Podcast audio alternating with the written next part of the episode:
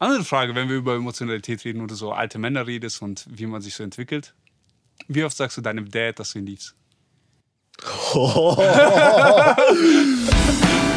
Bärenbrüder, der Podcast für Männer, die genauso stark und wild wie Grizzlybären sind. Hier gibt es echte Talks über das Mannsein, vom Knuddeln bis zur Jagd. Wir wollen gemeinsam brüllen und unsere Bärenkräfte mit dir entfesseln. Warst du ein glücklicher Teenager? Ob ich ein glücklicher Teenager war? Ja. Gibt es glückliche Teenager? Eigentlich war so die Teenagerphase irgendwie ganz spannend und cool mhm. und äh, auf der einen Seite hat man sich so erwachsen gefühlt, aber eigentlich war die auch sehr deprimierend, weil man mit vielen Sachen voll nicht klar kam, weil man sich irgendwie ähm, finden musste, weil man teilweise mit dem Druck um einen herum auch irgendwie nicht klarkommen mit den ähm, Anforderungen, Ansprüche, Erwartungen. Ja. Also ich glaube, zum Teenie-Sein gehört frustriert sein, oder? Und ja. auch so ein bisschen nicht mit sich selber klarkommen. Das ist ein High-Take, weil ich glaube, unsere Pop-Culture heutzutage und auch viel von dem, was so vermittelt wird, ist so Self-Love mhm. und du musst dich annehmen, so wie du bist und happy sein mit dir und such dein eigenes Glück, deine eigene Wahrheit und so. Mhm. Und es wird ja vor allem so auch an Teenies gerichtet gesagt. Und ich finde das eigentlich ganz spannend, weil ich glaube halt nicht, dass das so gesund ist. Und das ist jetzt ein High Take. So.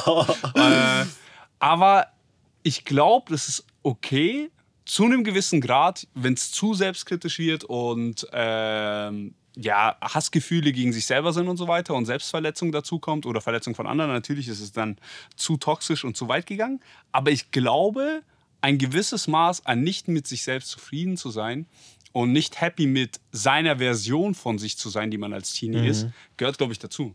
Ja. Weil sonst würden wir ja nicht reifen, sonst würden wir nicht wachsen, sonst würden wir nicht anfangen, uns selbst zu reflektieren, um da rauszukommen, oder? Ich glaube, das wichtige Stichwort ist halt, um da rauszukommen. ja. Ich weiß halt auch nicht, ist ein natürlicher Prozess. Also bei mir bin ich so im Nachhinein, wenn ich drüber reflektiere, glaube ich, ziemlich froh, dass ähm, manche Sachen einfach funktioniert und geklappt haben, mhm. die mich, glaube ich, so rauskatapultiert haben und geholfen haben. Weil, ähm, wenn ich jetzt angucke, wer ich war, dann ähm, das ist jetzt vielleicht eine mega funny, funny Story. Erinnerst du dich, wir haben doch immer viel Volleyball gespielt. Ja. Für mich war das zurückblickend eigentlich ähm, eine sehr frustrierende Zeit, weil gefühlt in dieser Zeit habe ich nicht die Anerkennung bekommen, die ich haben wollte. Echt? Beim Volleyballspiel? Ja. Okay. Also das war, ich, ich habe da sehr viel Verletzung und Frust erlebt. Aus einem ganz einfachen Grund. Und das habe ich, das ich, glaube ich, damals noch nicht verstanden, aber so im Nachhinein. Wir haben ja privat voll viel Volleyball gespielt und auch in der Schule. Und meine Lehrerin ist einmal so richtig ausgetickt. Ich habe es einfach nicht geschafft. Und die hat gesagt, nee, du, du kannst es und so, du, du bist immer nur so locker drauf. Und meine Theorie, mein Hot Take ist, ähm, ich habe einfach chillig immer gewirkt. Ich habe wirklich, vielleicht habe ich so Volleyball gespielt, dass es immer so locker aussieht aussah. Die Realität war, ich habe mich echt bemüht. ich habe echt versucht, der Beste zu sein. Ich habe echt versucht, mein Bestes okay, zu geben. Äh. Und vielleicht sah, sahen meine Bewegungen ja. einfach so immer so lässig aus, so, weiß was ich, spielerisch. Ja. Und in Wirklichkeit war das dann halt immer frustrierend, weil ey, ich kann mich auch erinnern, im privaten Raum, nicht nur meine Lehrerin, sondern im privaten Raum, haben mich Freunde, Familie richtig fertig gemacht. Hey, streng dich doch an und ähm, wieso chillst du immer so? Ja. Und ähm, aber das war ich einfach.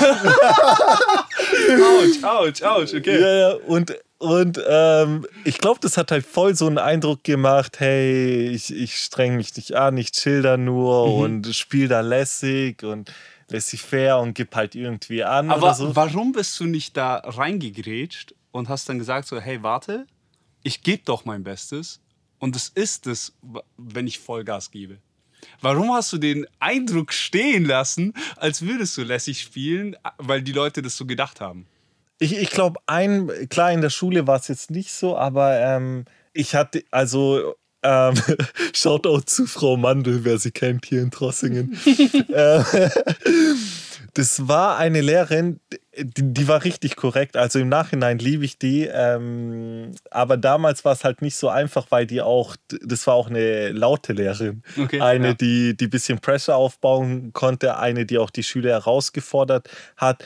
Ähm, das war halt cool, weil das jetzt auch keine Lehrerin war, wo jeder machen konnte, was er wollte, ja, sondern ein bisschen ähm, tougher war.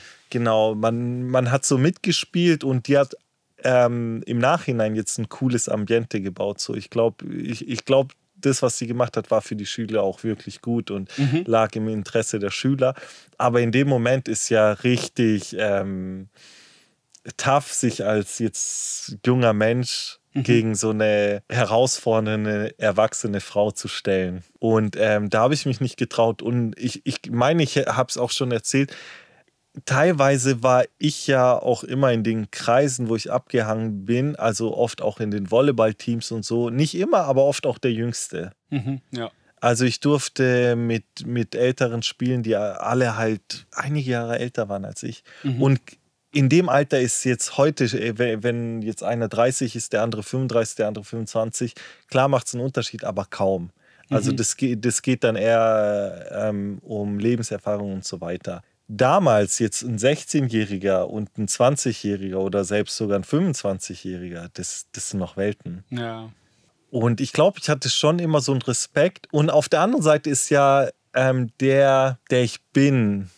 Also ich bin ja auch so, ich, oder ich weiß nicht, ob es einfach so auch erzogen wurde oder ich das einfach so erlebt habe und es dann auch so angenommen habe, in Konfliktsituationen ist es so, dass ich mich ja eher zurückziehe. Mhm. Also ähm, manchmal überspiele ich das ja vielleicht mit einem Lachen und dann ziehe ich mich zurück. Also ich glaube, bei ähm, krassen Situationen oder so würde ich wahrscheinlich lieber nichts sagen und wirklich schweigen, als mich zu verteidigen.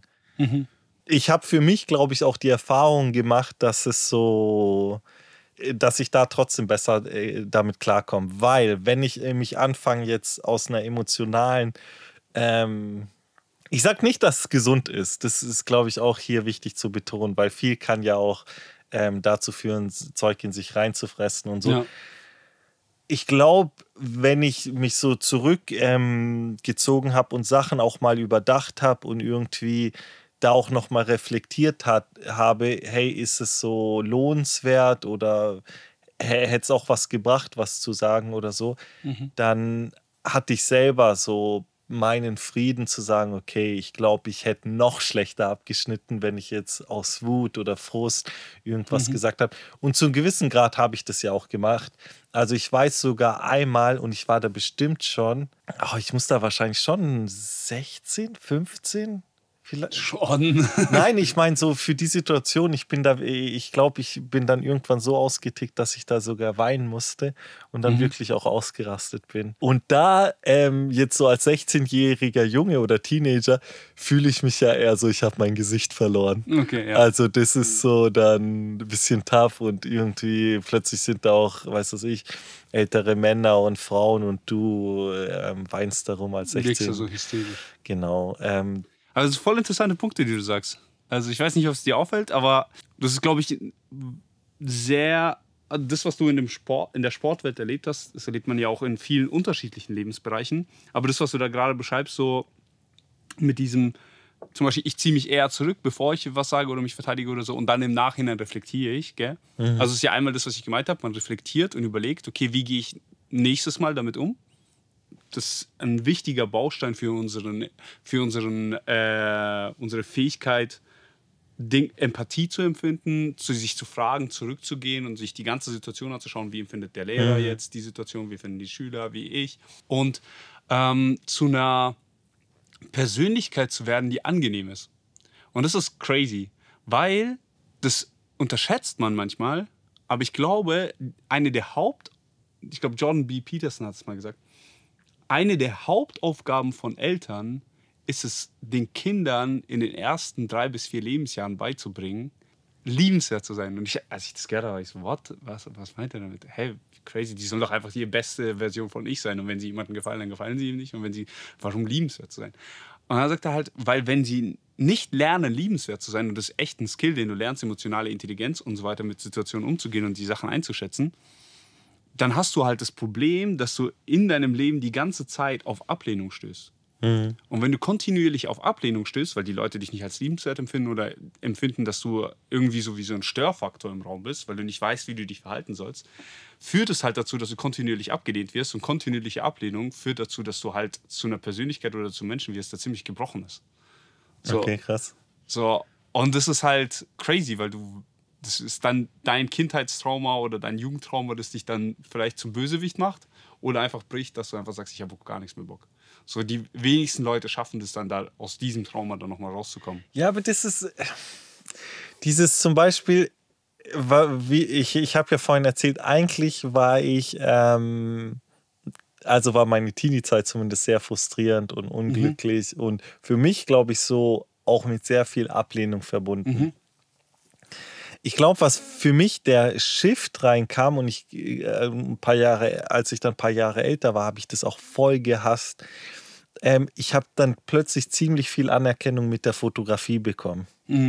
Also, dass Leute dann gesagt haben, hey, du bist cool. Und in dieser Zeit, als ich dann so 18, 19 Jahre war und auf Hochzeiten war und so, habe ich immer gemerkt, okay, ich glaube, ich war einmal noch so jung und ich hatte jetzt auch nicht so eine fettgroße Kamera, dass ich auch so ernst genommen wurde. Also ich habe voll oft gemerkt, okay, die Leute nehmen mich nicht so ernst. Und wenn ich dann irgendwie das Handy ausgepackt habe, paar Bilder gezeigt habe, hatte ich plötzlich so einen ganz anderen Standpunkt. Da Ja. haben die mich ganz anders ernst genommen, haben gemerkt, Mhm. oh, der, der schießt schon coole Bilder und so und macht jetzt ähm, vielleicht wie beim Volleyball. Hat er nicht so einen soliden Eindruck gemacht und aber jetzt äh, seine Bilder zeigen so ein bisschen was, was anderes. Und, Mhm. Und warum ähm, hast du das nicht gemacht? Nee, mir ist dann auch aufgefallen, zum Beispiel gerade auf Hochzeiten, hast du dann gemerkt, okay, da war der eine Musiker und ähm, der konnte halt mega gut Klavier spielen und singen. Der, der war dann plötzlich, ah, der, der hat auch gleich so seine Anerkennung bekommen. Und dann hast du gemerkt, okay, da sitzt halt einer ähm, neben ihn, irgendein Kumpel, der jetzt nicht gezeigt hat, was er so kann. Und gefühlt, zumindest ähm, war das jetzt ein Thema, was mich in dem Alter vielleicht so beschäftigt hat und was auch ähm, sehr frustrierend war.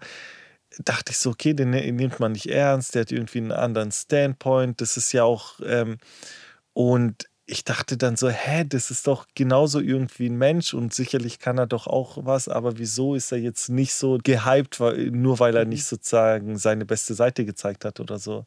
Was crazy ist, ist ja, dass das deine Wahrnehmung in der damaligen Zeit von dieser Situation war. Ja. Weißt du, ob der Freund, der daneben saß, ob das ihn genauso gestört hat und er genauso empfunden hat oder ob er voll okay damit war, dass sein Buddy gerade eben gezeigt hat, was er drauf hat und dafür gefeiert wird, was er sich erarbeitet hat mit Fleiß, weil Klavierspielen Ja, ist nicht einfach nur vom Himmel gefallen, der hat da Zeit investiert. Jetzt zeigt er das und es wird gefeiert und er ist voll daneben und denkt so, Alter, geil. Ich feiere das, dass mein Buddy gerade gefeiert wird. Weil das war ja nur deine Wahrnehmung aus seiner Perspektive. Ja. Und aus deiner Perspektive von deiner eigenen Verletztheit raus, oder? Ne, Definitiv, also das schon. Aber auch gleichzeitig so dieses, ist es fair? Ist die Welt fair? Ja, ja. Ich glaube, das ist eine Frage, die stellen wir uns ja als Erwachsene auch immer wieder noch, aber die vor allem als Teenie ja immer wieder gefragt lohnt sich das Ganze? Ist die Welt fair? Sind die Menschen überhaupt gerecht? Wie sind die Menschen um mich herum? Lohnt es sich, in die zu investieren? Also das finde ich schon, schon coole und wichtige Fragen und ich, das eine, was du gesagt hast, ist, du hast viel Ablehnung erlebt. Gefühl zumindest. Ja, genau. äh, oder zu viel Ablehnung gefühlt. Und ich glaube, das ist auch etwas, was sehr schwierig ist. Also ich glaube, viel passiert in der Kindheit. Zum Beispiel bei Jungs ist äh, in der Statistik, hat man das untersucht und einige Psychologen in den USA haben sich das angeschaut und die haben gemerkt, wenn ein Junge einen Vater hat, der Emotionen zulässt, Emotionen kommuniziert und auch seinem Sohn den Freiraum gibt, Gefühle auszudrücken und Gefühle wahrzunehmen und die äh, zu verarbeiten, dann wächst dieser Junge her heran und ihm fällt es über die Teenie-Jahre, aber auch im Erwachsenenalter viel leichter mit den inneren Gefühlen umzugehen und diese distanzierter zu betrachten. Also mehr aus einer objektiven Perspektive und die gut zu verarbeiten. Also auch resilienter zu sein. Ja. Wie, wie, wie gehe ich mit Fühlungen um? Und wenn Jungs einen Vater haben, der emotional distanziert war, bedeutet nicht, dass er weg war, sondern einfach ähm, emotional abgekapselter war oder nicht so viel Gefühle gezeigt hat. Zum Beispiel ganz viele würden das sagen, die aus der Sowjetunion kommen, Väter haben, ähm, weil das da ganz normal war in der Culture, mhm. dass man das nicht so macht. So, ähm, oder keine Ahnung. Ich glaube, die 60er ähm, Nachkriegseltern. Ja, so Nachkriegseltern. Ähm, oder ja, wenn du dir anschaust, vor allem die Leute, die alle vor dem Zweiten Weltkrieg aufgewachsen sind, mhm. da war ja das typische Bild Mann so. Ja. ja und da war, war es viel eher gegeben. Und wenn du jetzt so aus dem sowjetischen Raum kamst, war das voll so, oder äh, Söhne aus Militärfamilien und solche ja. Sachen. Ähm, und die haben damit viel eher Schwierigkeiten und äh, haben dann auch dieses, diesen Punkt, wo du zum Beispiel gesagt hast, ich bin auch mal ausgerastet und mir sind die Tränen gekommen. Diesen Punkt, dass es dann passiert, dass Emotionen in einem unterdrückt werden und diese Emotionen in bestimmten Triggersituationen dann einfach hervorkochen, mhm. weil der Körper reagiert, aber das Bewusstsein nimmt noch nicht wahr, was jetzt gerade passiert. Ja. Und das finde ich halt richtig crazy, dass das, die, das Kindheitsalter, aber vor allem auch das Teenie-Alter uns darauf vorbereitet, resistenter zu sein mhm. und damit umzugehen und das zu verarbeiten. Und eine krasse Sache ist, was, was passiert eigentlich bei Ablehnung in unserem menschlichen Körper? Wenn du jetzt sagen würdest, wenn du Ablehnung erlebst, was fühlst du? Ich glaube, ich weiß nicht, ob ich das jetzt generalisieren kann. Manchmal ist es so, hey, den zeige ich es schon noch. Mhm. Okay, aber was fühlt dein Körper? Ja, Sch Schmerz irgendwo. Schmerz. Ja. Und das ist das Krasse. Man hat, man wollte das lange herausfinden. Man hat sich die ganze Zeit gefragt, wir können ja kein Experiment machen, wo wir jetzt jemanden sagen, mhm. dass er abgelehnt wird. Okay. Also wie mache ich ein Experiment, wo jemand nicht damit rechnet, dass er abgelehnt mhm. gleich wird, aber wo ich die Messwerte von ihm bekomme, während er abgelehnt wird. Okay, und was haben die gemacht? Geil, gell? Äh, auf jeden Fall äh, haben die Psychologen dann ein Experiment gemacht und die haben einfach drei Leute äh, in den Raum gesetzt die, äh, und eine Person war von denen die Testperson. Und die sind hingegangen und haben gesagt, okay, wir machen folgenden Versuch. Zwei von denen wissen Bescheid, einer weiß nicht Bescheid. Die denken alle, die sind selber alle im Warteraum und warten gleich, bis mhm. es losgeht. Und da gibt es einen Ball. Und dann fangen die an, äh, die einen den Ball sich die gegenseitig zuzuwerfen. Okay. Und dann irgendwann fangen sie an, sich alle drei den Ball zuzuwerfen. Mhm. Und dann spielen sie halt eine Weile. Und dann auf einmal fangen die anderen beiden nur noch sich an, den Ball zuzuwerfen und der andere wird ausgeschossen. Und das Verrückte ah, ist, es ist ja eigentlich so was ganz Billiges. Ja, ja. So ein paar, äh, paar Minuten gehen da gerade mal vorbei. Und was bei allen Probanden passiert ist, die, wo sie die Messwerte genommen haben, ist, alle haben einen physischen Schmerz empfunden. Autsch. Die Ablehnung, Krass. die sie erlebt haben, in diesem kleinen, kleinen Feld, das ist ja mhm. nichts Großes, so, keine Ahnung, die, die Liebe, deine, äh, deine erste große Liebe lehnt dich hier mhm. ab oder sowas, sondern das ist was Kleines und die haben da schon physischen Schmerz und dieselben Areale im Gehirn für physischen Schmerz wurden angesprochen.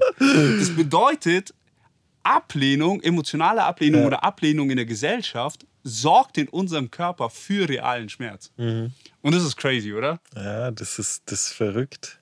Wie ein Stich ins Herz. Genau, genau, ein Stich ins Herz.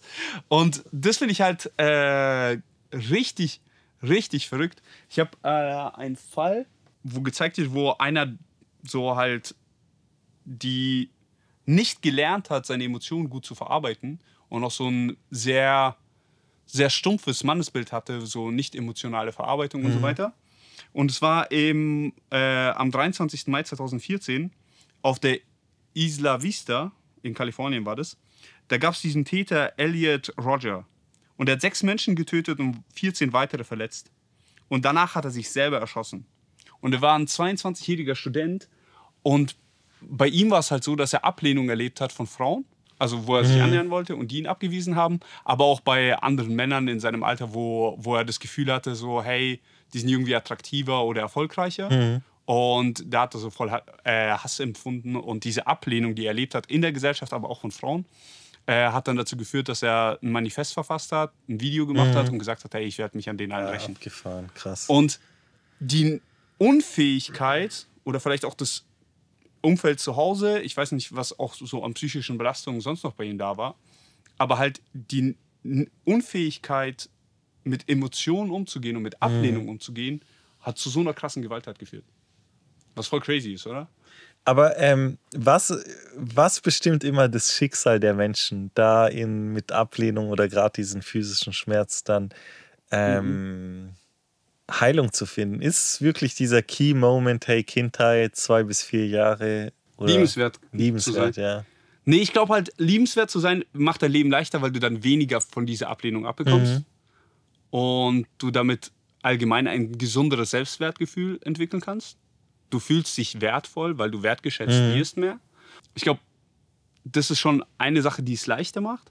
Aber ich glaube halt, die Fähigkeit, man muss trotzdem in den Teenie-Jahren ja trotzdem lernen, in diesem Ganzen, was passiert, sein, sein Wert zu finden. Ich glaube, das ist eine der größten Herausforderungen, so in der Teenie-Zeit ein bisschen auch seinen Wert als Mensch zu finden.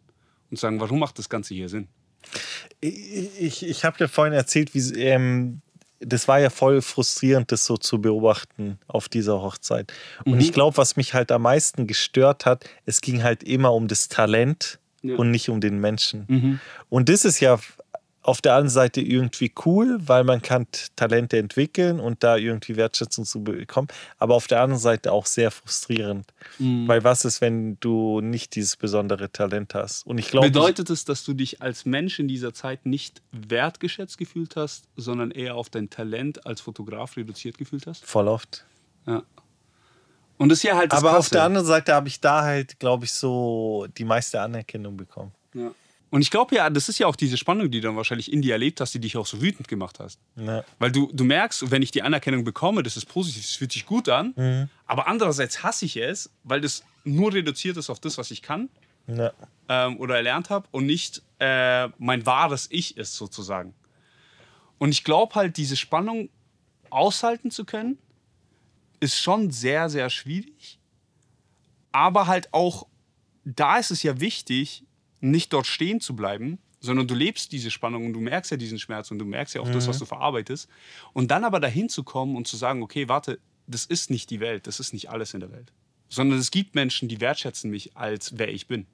Und das ist ja das Interessante, während man sich voll oft dann auf das fokussiert, so gerade in Teenie-Jahren, verliert man ja oft auch die Menschen aus dem Blick, die einen nicht für das wertschätzen, was man kann, sondern die schon immer da waren in deinem Leben, bevor du, zum Beispiel bevor du Fotograf warst, waren ja schon Menschen in deinem Leben da, die dich wertgeschätzt haben, für der du bist. Aber die siehst du in dem Moment halt nicht. ja, klar. So. Und das ist halt genau dieser Punkt, ähm, wo ich glaube, so halt dieses Reifen, dieses ähm, sich auch emotional, emotional verfügbar zu sein, zu fühlen, was ich fühle, aber auch gleichzeitig die Fähigkeit zu entwickeln, das, was ich fühle in diesem Moment, ist nicht immer die reale Wahrheit.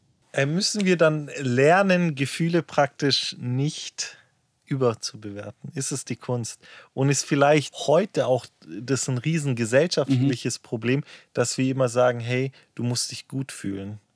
Weil wenn ich jetzt zum Beispiel meine Oma oder meinen Opa ähm, angeschaut habe, wie sie damals gelebt haben, hey, deren Gefühlswelt oder deren Herausforderungen waren ja viel krasser. Aber die hatten, äh, die hatten nicht die Bedeutung, die ähm, unserer Generation heute zugeschrieben wird. Und, beziehungsweise die Wichtigkeit. Und ähm, Also es wird ja auch heutzutage viel kritisiert in der westlichen Welt vor allem, wo halt ähm, wir haben ja absolut im Fokus romantische Beziehungen und zum Beispiel Ehe oder Partnerschaft aus Liebe. Und diese Liebe, wenn die reduziert wird auf ein Gefühl von Schmetterlingen im Bauch und so weiter, ist diese Beziehung überhaupt nicht vorteilhaft für unsere Gesellschaft. Weil diese Gefühle, diese romantischen Gefühle, dieses Verliebtheitsgefühl, das ist in einem Kommen und Gehen. Das hat was mit biologischen äh, Aspekten in unserem Körper zu tun. Und das ist nicht die Wahrscheinlichkeit, dass es bei jemandem sein ganzes Leben lang bleibt, ist nahe Null. Das bedeutet, wenn du eine Familie gründest, aufgrund dem, mit dem Grundaspekt dieses Gefühls, ist deine Familie eigentlich schon prädestiniert, dazu vorherbestimmt, eine Familie zu sein, die scheitert. Und deswegen kritisieren ja Familien, äh, die aus östlichen Kulturen kommen oder Kulturen kommen, die traditioneller oder konservativer in diesem Aspekt denken, vielleicht auch sogar arrangierte Ehen haben, die sagen, ey, ihr, ihr habt Ehen, die sind wie ein Topf. Die sind ein kalter Topf, äh, die sind ein heißer Topf, aber die werden auf einen kalten Herd gestellt. Irgendwann mal ist es kalt, irgendwann ist es vorbei. Unsere Ehen sind arrangiert und vielleicht am Anfang sind die komplett kalt, aber die werden auf einen heißen Topf gestellt. Das sind unsere Situationen, das Wissen, was wir haben, mhm. die Verbindungen und die Perspektive, die Vision, die wir gemeinsam haben, wenn wir eine Familie gründen. Und unsere Ehen werden mit der Zeit immer besser, die werden immer heißer. Und ähm, und es stimmt ja auch, weil diese Familien, du kannst einfach gucken, allein was für Erfolgaspekte das hat, allein für die Kinder und so weiter. Wie viele Negativaspekte das hat, aus einer kaputten Familie zu kommen, wo die Eltern mhm. sich getrennt haben, wie viel Traumata das mitbringt und so weiter. Oder aus einer Familie zu kommen, äh, wo die Eltern zusammen sind, wo, äh, wo man weiß, wie man zusammenlebt, wie, wo man eine Vision hat für mhm. das, wie man Familie baut, wer man als Familie auch ist, einen Background hat, eine Geschichte hat. Und ich sage nicht, dass in beiden Bereichen, in dem einen Bereich alles falsch läuft und in dem anderen Bereich alles mhm. richtig. So, ich sage nur halt diese Gedanken für uns jetzt auch als westliches Publikum, das mal aufzunehmen und wahrzunehmen. Und zu sagen, okay, vielleicht ist ja das, wie wir Emotionen denken, nicht immer ganz das Richtige. Ich glaube, wir müssen lernen, Emotionen als Indikatoren zu sehen nicht als Wegweiser. Weil meine Emotionen zeigen mir immer nur, was gerade in mir passiert, aber die sagen nicht immer, was gut für mich ist. So wie du zum Beispiel gesagt hast, ich hatte diesen äh, Fall, wo, äh, wo ich weinend rausgerannt bin oder sowas. Mhm. Oder rumgeschrien habe oder sonst irgendwas. Ja. Für mich ganz aktuell sogar, das war erst gestern der Fall, ähm, da hatte ich ein Gespräch vor zwei Vorgesetzten. Und äh, einer von den beiden war mein Chef. Ich hatte dieses Gespräch und diese Präsentation und so weiter. Und dann an einem Punkt hat mein äh, Chef mir eine Frage gestellt, die für mich in diesem Moment sehr, also weil sie mich so getriggert hat, wie ein Vorwurf klang. Mhm. Ich habe die direkt wie ein Vorwurf wahrgenommen, ohne überhaupt wahrscheinlich eine Sekunde nachzudenken, habe ich direkt reagiert mit sofort Ablehnung, hey, das stimmt nicht, mhm. das kann nicht sein. Dann habe ich einen kurzen Moment so ein bisschen überlegt und dann habe ich ein bisschen beruhigter und auf einmal gemerkt, wie Gefühle in mir hochkochen. Mhm. So, und ich weiß nicht, vielleicht kennt ein oder andere Zuhörer das, aber dann kam in diesem Moment in mir diese emotionale Reaktion, wo sich dieser äh, Kloß okay. so im Hals bildet und sich dein Hals zuschnürt. Mhm. Und so und bei mir kam dann auch so ein bisschen diese Tränen in die Augen geschossen. Also nicht, dass ich geweint habe, sondern du merkst so, deine Augen werden so feuchter oder so. Das, du merkst so diese die brennen oder. Ja, genau. und äh, ich hatte dieses Feeling und ich war so, alter Schrott, wie gehe ich jetzt damit um? Weil es ist absolut unprofessionell und unangemessen eigentlich in diesem Rahmen, dass ich jetzt hier gerade so reagiere. Mhm. Aber ich bin ein Mensch und ich habe Emotionen. Und dann war ich so, okay, hey, ich atme erstmal durch, trinke einen Schluck Wasser. Ich kann das ja auch nicht verstecken, die sehen das ja. Vielleicht so ein Side-Trick bei Bewerbungsgesprächen, nehmt euch immer einen Schluck Wasser. Weil wenn ihr mal ne, nicht eine Antwort habt oder so, könnt ihr erst immer mal trinken. Genau. Also das ist wirklich ein Trick. Ja. Also mir hat das voll geholfen. Und dann habe ich mich halt so ein bisschen durchgeatmet, beruhigt, versucht aus der Situation so ein bisschen zu distanzieren. Und die haben es auch richtig gut gemacht. Also ich habe mega Respekt vor denen, dass sie da nicht irgendwie das weird gemacht mhm. haben, sondern mich wirklich Mensch sein lassen haben in dem Moment. Aber ich habe dann, ich bin da rausgegangen und ich war so, what the freaking banana was this? Was, was ist hier gerade passiert? Ich Wie kommt von der besten Seite gezeigt? genau, genau. Und äh. ähm, ich habe das halt angeschaut und ich bin da nach Hause und ich hatte da einen zwei Stunden Heimweg, bin äh, zurückgefahren und wirklich, meine Gedanken waren die ganze Zeit so, woher kommt das? Was ist da passiert? Warum mhm. hat das mich so hart getriggert? So, wenn ich das jetzt aus einer, nicht, nicht in dieser Situation mehr drin bin, sondern so ein bisschen distanzierter betrachte, voll easy, wie ich darauf antworten könnte, wie ich darauf eingehen könnte, wie ich das wahrnehmen könnte und so. Aber in dieser Situation hat es halt einfach direkt was getriggert. Dann bin ich nach Hause gegangen und dann, und das empfehle ich allen. Und ich habe letztens mal gesagt, bei dem Thema mit der Angst, habe ich gesagt, hey, sucht euch Hilfe und so weiter. Und ich, ich meine das ernst so rational zu sein bedeutet auch manchmal, sich Hilfe zu suchen, mhm. da wo man nicht weiter weiß. Mhm. Und ich habe mir direkt dann, ähm, heutzutage kannst du ja sogar Coaches und Psychologen einfach über Chatroom und so weiter mhm. anfordern oder einen Call machen. Genau. Und ich bin dann direkt in Chatroom und habe einen Psychologen, Coach, direkt so ein bisschen den Dialog äh, geführt, dann am Abend. So, hey, woher kommt das? Was ist da mit mhm. mir passiert? ähm, was sind die Gründe dafür?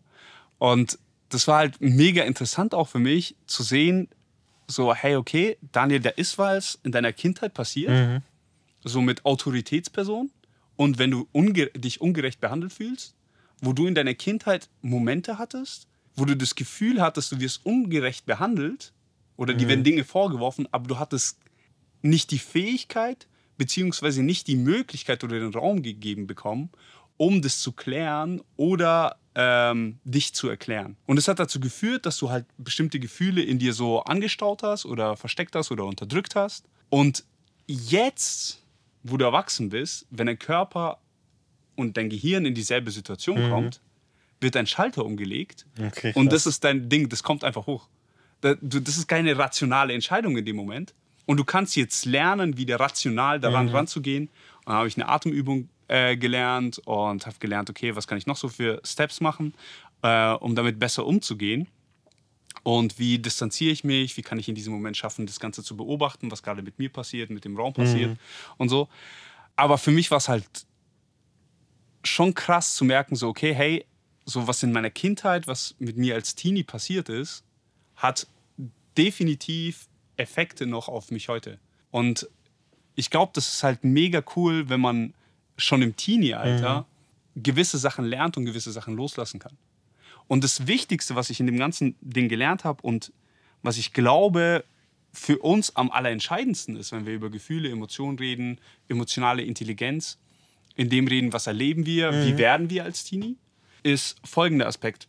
Und zwar, wir, das, was alle Eltern im Blick haben sollten und was jeder Teenie im Blick haben sollte, der jetzt heute zuhört.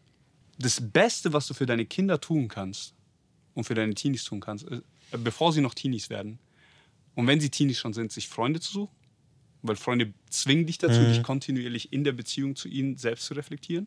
Und was noch krasser ist, ist, jeder Teenie kennt es und alle Eltern kennen das von Teenies. Als Kinder hat man, haben die noch voll den Eltern noch zugehört, voll Respekt gehabt und so weiter.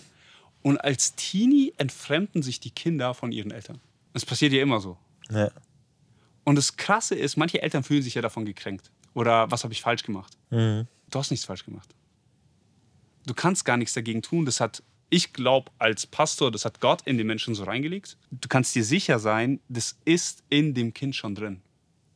Und es ist dafür da, dass das Kind sich abkapselt und von der Ich in meinem Zuhause-Identität, ich als Kind meiner Elternidentität, zu einem Ich selber in dieser Welt-Identität kommt. Und es passiert im Körper, das passiert im Denken automatisch. Und egal wie gut du als Eltern bist, es ist sehr, sehr wahrscheinlich, dass dein Kind sich von dir abkapseln wird und nicht auf dich hören wird, auch wenn du die besten Tipps geben wirst. Und ich glaube, alle Eltern, und ich kenne es selber, wie ich als Teenie war, meine Eltern konnten mir eine Sache sagen. Wenn irgendjemand anders dieselbe Sache gesagt hat, habe ich die ganz anders aufgenommen und wahrgenommen. Aber diese Selbstständigkeit, was bedeutet die im Kern? Ist es dann dieser Selbstwert, den man in sich selbst erkennt? Ich glaube, es hat schon mit Wert zu tun, also mit einer Wertigkeit, aber auch mit einer Aufgabe. Okay. mit einer Bestimmung, mit einem, auch mit Fähigkeiten, so wie du sagst, kennenzulernen, was kann ich, wer bin ich, was mache ich, was liebe ich, was liebe ich nicht, was will ich, was will ich nicht. Und das entdeckt man ja viel. Ähm, wo will ich hin mit meinem Leben? Und das sind ja viele Fragen, die man als Teenie hat, die auch bis in die 20er reingehen. Aber du lernst halt, wie reagiere ich, wie gehe ich mit Dingen um und wie will ich Dinge machen. Und das, was ich halt meinte, ist, was alle Eltern erleben und was man auch als Teenie erlebt, ist halt diese Distanz von den Eltern. Und das Krasseste, was Eltern machen können für ihre Kids, ist zu sagen, ich platziere Menschen, Freunde, äh, die ich selber habe, äh, Menschen, die, von denen ich denke, dass sie einen positiven Einfluss auf meine Kids haben könnten, erwachsene Menschen, in dem Leben meiner Kinder. Weil sobald sie ins Teenie-Alter kommen, haben sie Vertrauenspersonen, die nicht ich bin, als Vater oder als Mutter, sondern die haben Menschen um sich herum, wo sie hingehen können, auf die sie hören werden. Weil zum Beispiel, wenn ich mit meinem Teenie dann irgendwann mal nicht mehr weiterkomme, dann geht, kann ich sozusagen irgendjemanden callen, wo der Teenie schon Vertrauen hat und äh, hinschaut und ich, und ich weiß einfach, okay, die können Talk haben. Aber, aber ältere Leute, also jetzt nicht Freunde. Oder- Freunde, Freunde natürlich auch, Also, sind auch so okay, wichtig, ja. Mhm. einfach für die emotionale Intelligenz, sich da zu entwickeln. Aber ich meine halt, um zu sagen, okay, in welche Richtung gehe ich? Welche Ratschläge nehme ich an? Und was man auch herausgefunden hat, das war der, als ich das gehört habe, war ich so, das kann doch gar nicht sein. Und zwar, man hat herausgefunden, dass wir als Persönlichkeiten man denkt ja normal so, man ist die Summe seiner Eltern so ein bisschen, gell? weil man so ein paar Ticks entdeckt. In Wirklichkeit ist der größte prozentuale Anteil von dem, zu dem wir werden, nicht unsere Eltern. Wir werden am wenigsten wie, wie, wie unsere Eltern, sondern wir werden am allermeisten die Menschen, die um unsere Eltern die ganze Zeit herum waren. Was? Ja. Die Eltern von meinen Freunden, meine, meine Freunde und die Freunde von meinen Eltern.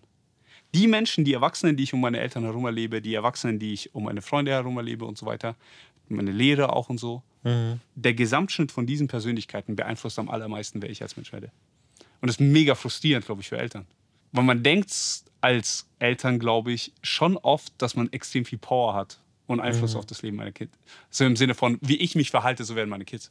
Aber eigentlich werden Ja, aber irgendwo ist es ja schon so, weil ich meine, es gibt ja schlechter Umgang verdirbt ähm, gute Sitten. Ja, Und ähm, die Kunst ist ja auch ein Umfeld zu schaffen, wo sich das Kind gesund entwickeln kann. ja. Und deswegen, also ich bin extrem für Männerfreundschaften. Weil, wenn, vor allem, wenn du einen Sohn hast, das Beste, was du für deinen Sohn machen kannst, ist, als Vater, wenn du gu gute und gesunde Männerfreundschaften hast, weil dein Sohn wird ja in dem aufwachsen. Erstens, du kannst bestimmen, was für geile Typen der, dein Sohn um sich herum hat, Okay, nice. aus ja, dessen Schnitt er irgendwann mal das sein wird. Ach, das ist abgefahren. Ich habe das noch nie so gesehen. Also Ja. auch, auch nicht mal so gedanklich so Ja. die, die Möglichkeit eröffnet. Weil man denkt ja meistens so, ah scheiße, mein Sohn wird den größten Shot von mir abbekommen. So. Hoffentlich wird mein Sohn nicht so wie ich oder so. Weil man kennt sich ja voll gut oder so. Also ich glaube, die wenigsten Leute sagen so, Alter, mein Sohn soll so werden wie ich. So, Nee. so weißt du, vielleicht ein paar, paar Sachen, die man an sich feiert, wo Mhm. man denkt, oh, hoffentlich hat es von mir. Aber so größtenteils. Und man hat eigentlich voll die geniale Chance, wenn man sagt, Alter, ich baue einen Freundschaftskreis um mich herum von Typen, die ich so geil finde und so nice finde und die so inspirierend sind, dass wenn mein Sohn in diesem Kreis aufwächst, bam, aus dem kann nur was werden. Okay, nice, nice. Und das, glaube ich, ist halt mega. Ähm, und dann, wenn er ins Teenie-Alter kommt, wird er ja schon Leute um sich herum haben, äh, ältere, erwachsene Menschen und so weiter, zu denen er ein Vertrauen hat, zu denen er Basis hat. Und wenn er keinen Bock mehr hat, auf mich zu hören, weil er will ja in die Welt rausgehen, er will sich ja selbst entdecken, wird er Menschen haben, wo er hingehen kann und mit denen er reden kann. Und da muss ich nicht Angst haben die ganze Zeit, bei wem wird er sich jetzt Rat suchen, wo wird er sich inspirieren lassen, nur von der Popculture, die um ihn herum ist, äh, was weiß ich was. Sondern ich weiß, Alter, der hat gesunde Beziehungen zu richtig genialen Menschen, wo, wenn er hingehen wird und auf die hören wird, das wird mega gesund für ihn sein.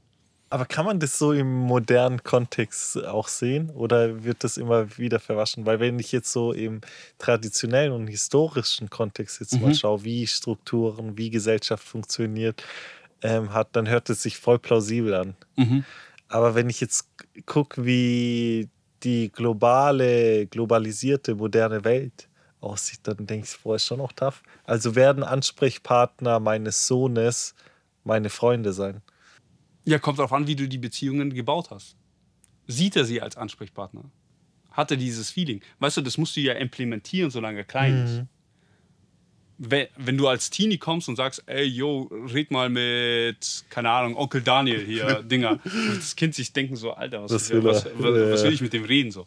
Aber wenn der den schon erlebt hat als Menschen, keine Ahnung, beim Angeln gehen, beim Campen gehen, bei was weiß ich was und auch die Beziehungen bewusst so gelebt werden von deiner Squad, dann ist es schon was ganz anderes. Nee, äh, warum ich frage, weil früher habe ich schon heute im engen Familienkreis ist es so, aber so als ich kleiner war, habe ich schon ich, ich glaube, du hast auch mal erzählt mit Grillpartys am Wochenende. Ja. Habt ihr die heute noch? Nicht mehr, gell?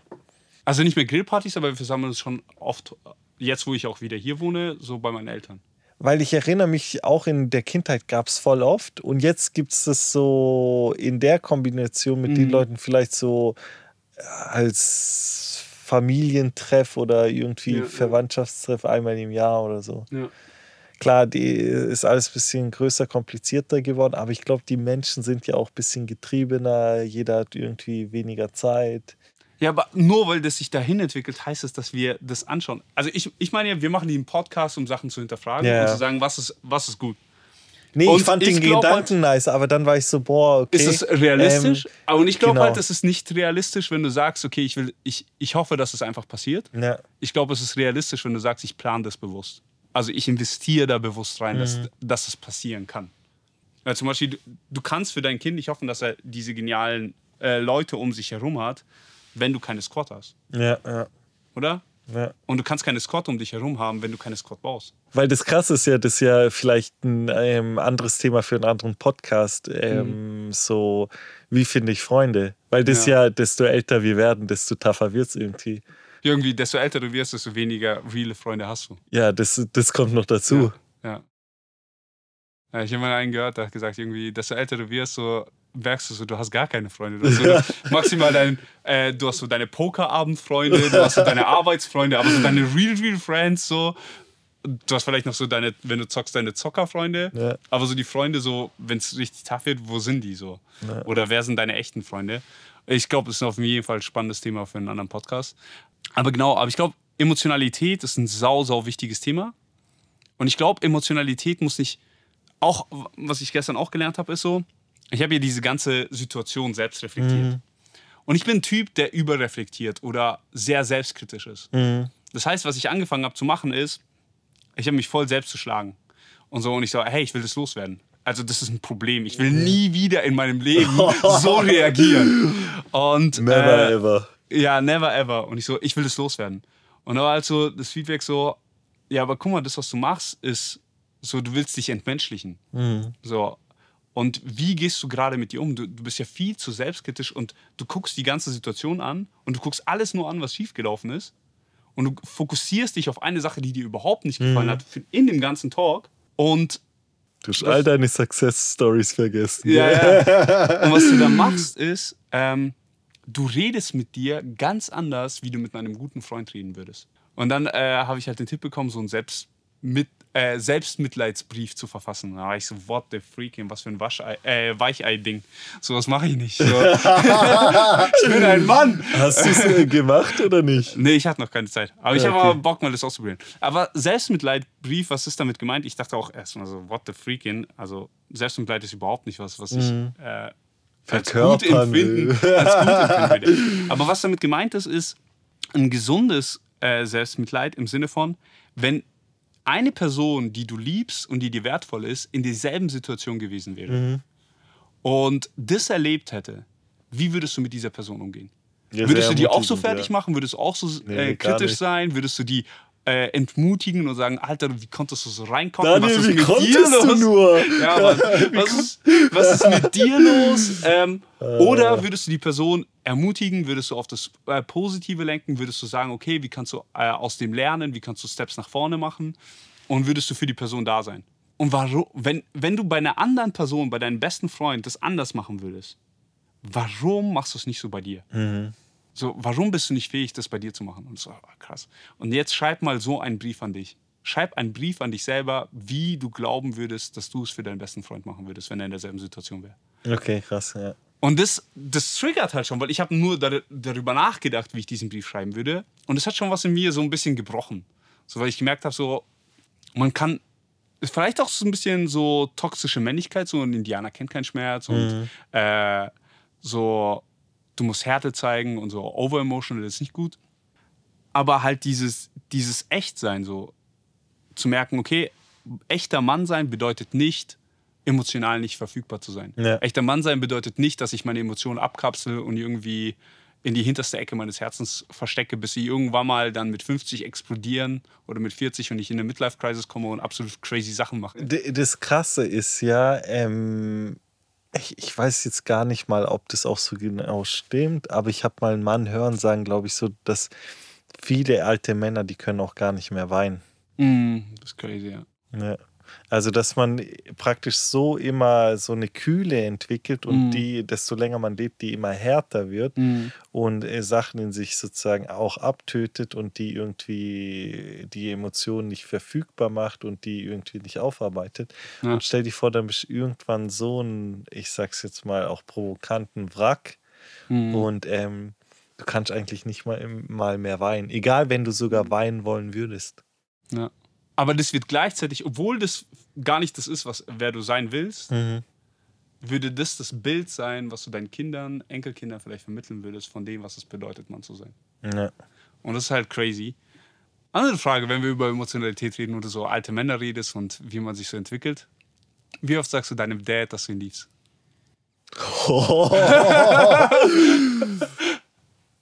Ich weiß, dass ich es bei meiner Mutter irgendwann die letzten Jahre angefangen habe, also zumindest zu sagen. Mhm.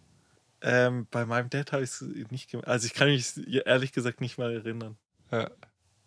Also ich versuche es bewusst auch meinem äh, Sohn immer zu sagen. Also es gibt Tage, wo ich bewusst jetzt auch meinen Kindern immer sage, boah, ich muss das jetzt schon sagen, weil sonst, wenn ich das jetzt nicht lerne zu sagen, Mhm. weil jetzt bin ich noch so, ey, Jael kann nicht reden, Elia fängt gerade so an. Und wenn ich das jetzt nicht lerne auszusprechen, werde ich es irgend, äh, also werde ich es nie machen. Mhm. Aber bei meinem Dad, boah, das, das trifft mich. Das, Das ist hart, gell? Ja. Ja, ich habe das auch mal. Also, ich habe das bei jemandem gehört. Und da habe ich mich gefragt, so, Alter, Daniel, machst du es bei deinem Dad?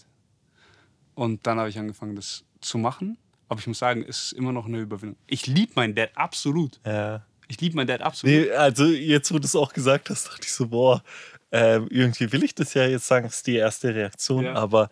Aber hey, wenn du dann da stehst sagen- und das so das Feeling hast, kann ich das jetzt sagen oder nicht? So, weißt du, ich meine? Vor allem, weil ich weiß auch, mein Dad liebt mich absolut. Mhm. Aber für meinen Dad ist es auch absolut schwer, mir zu sagen, dass er mich liebt. Mhm. So. Und ich weiß, es liegt nicht daran, dass er mich nicht liebt, sondern es ist einfach irgendwie, weil man das nicht gewohnt ist über die Jahre. Und desto älter man wird, desto komischer wird es ja dann. Ja. So. Und da die ehrliche, ehrl ja, die Ehrlichkeit zu haben, vielleicht auch die, ähm, die emotionale Stärke und Resistenz zu haben, zu sagen, hey, aber das ist was Gutes, das will ich Ja. und das will ich nicht verpasst haben. Und für mich hat das bedeutet, okay, ich will damit anfangen und es gibt Phasen, da fällt es mir leichter und ich sage es öfter. Und es gibt Phasen, da ist es halt nicht so leicht oder nicht so oft. Mhm. Aber es ist auf jeden Fall was, was ich nicht missen will. Oh, ich, will ich will, dass mein Dad weiß, dass ich ihn liebe. So, Ja, weißt das du, ich ist meine? krass. Steve, das, das ist verrückt. Ja. Also das, das trifft mich gerade mega tief. So, ähm, Ja, für mich hat es, als, als es bei mir angefangen hat, ich war auch, ich war echt, ich habe auch echt so, äh, okay, ich sag's jetzt. Und dann irgendwie doch nicht. Und dann so, ach, okay, okay, wie mache ich das? Also war ein Struggle für mich. Also, aber sich dann zu überwunden zu haben und das gemacht zu haben, ist echt ein gutes Gefühl. So, ja, ich weiß auch so, ich habe dann ähm, meiner Mom Blumen gekauft und versucht, ihr extra sogar einen Kuss auf die Backe zu geben. Mhm. Das ist so, danach fühlt man sich wieder King. Aber das so zu machen. Ja, ist schon, aber auch viel zu selten. Also, das sind jetzt so einmal im Jahr oder so, was ich erzähle. Mhm. Das ist jetzt nicht, dass ich die ganze Zeit zu meiner Mom hinrenne und sage, boah, ja. der viel zu selten. Also ich war ja lange Zeit weg und als ich zurückgekommen bin, habe ich zum Beispiel bei meiner Mom, also bei meiner Mom fiel es mir aber auch immer schon viel leichter. Vielleicht, weil ich so ein bisschen Mamasöhnchen bin. Mhm. Also, also sagt doch meine ganze Family so. ähm, aber da fiel es mir viel leichter. Aber da bin ich auch, gab es auch irgendwann mal eine Phase, wo ich das so. Ist vielleicht auch ein bisschen die Culture, aus der wir beide kommen. Vielleicht hört sich das jetzt jemand an und denkt so, Alter, wa- what? So. Ist doch das Normalste ja, überhaupt. Ist das Normalste überhaupt. Am Sonntag glaub ist so- ja, wenn wir den Podcast droppen, ähm, Ist Muttertag. ist Muttertag. Deswegen Genau. ähm, sagt euren Müttern, dass ihr liebt. Und dann macht den Next Step, sagt es auch eurem Vater. Ja, Mann. Und das wirklich aller Next Step sagt, was ihr eurem Dad schenken würdet, weil Geschenke für Männer sind absolut das Schwierigste, oder? Komm on, Bro. Das sagt äh, meine Frau auch immer so: Du kannst mir alles schenken, aber Ja. was soll ich dir schenken? Ja. Das, äh, ähm, ja. Ich weiß nicht, ob du schon gehört hast, aber es gab mal dann, und ich fand die Aktion richtig cool, da sind äh, Leute in den USA rumgelaufen und äh, haben Blumen an Männer verschenkt. Mhm. Und die Männer so, hä, warum, warum schickst du mir jetzt Blumen? So, what the freaking? Und die so, weil die allermeisten Männer erst zu ihrer Beerdigung Blumen geschenkt bekommen. Oh. Deep, oder? Deep! Ja, ja. Ja, und dann war ich so, oh, cra crazy, crazy. Die allermeisten Männer bekommen zum ersten Mal in ihrem Leben Blumen geschenkt. Und das ist zu ihrer Beerdigung. Weil Ich, so, ich bin jetzt nicht der Typ, der jetzt unbedingt Blumen geschenkt bekommen muss. Also, weiß nicht, irgendwie vom Typ noch nicht so. Ähm, aber ich fand es auf jeden Fall interessant, diesen Trigger. Und war ich so, ey, Alter, wäre ja auch gar nicht so schlimm, jemanden. Le- Let's break some gesellschaftliche ähm, Rules, ja, ja, so Gewohnheiten in der Gesellschaft. Konventionen. Das Ja, Wort hat genau. ges- Schenkt euren Vä Vätern zum Vatertag, der ist ja auch dann kurz danach. Ja. Ähm, Christi Himmelfahrt ist es, gell? Ist ja am Donnerstag. Ja, ich glaube, Ja. das sind ja ein paar Tage danach. Ja. Ja. Ja, crazy. Also, Wir hören uns. wir hören uns, wir hören eure Stories und wenn ihr eine wirklich geile, geile, geile Empfehlung habt, was man seinen äh, äh, Vätern zum, Gebur äh, zum Geburtstag oder zum Vatertag oder sonst wie schenken kann, droppt es. Die geilsten Stories bringe ich auf jeden Fall hier rein Genau. oder die geilsten Ideen, weil ich struggle da immer und äh, ich würde es mega feiern. Ciao, ciao. Ciao. Wenn eure Gedanken so groß wie ein Grizzlybär sind, dann hinterlasst uns einfach eine Nachricht oder schreibt uns. Wir werden gemeinsam darüber brüllen. Unsere Nummer die 0178 939 52 51.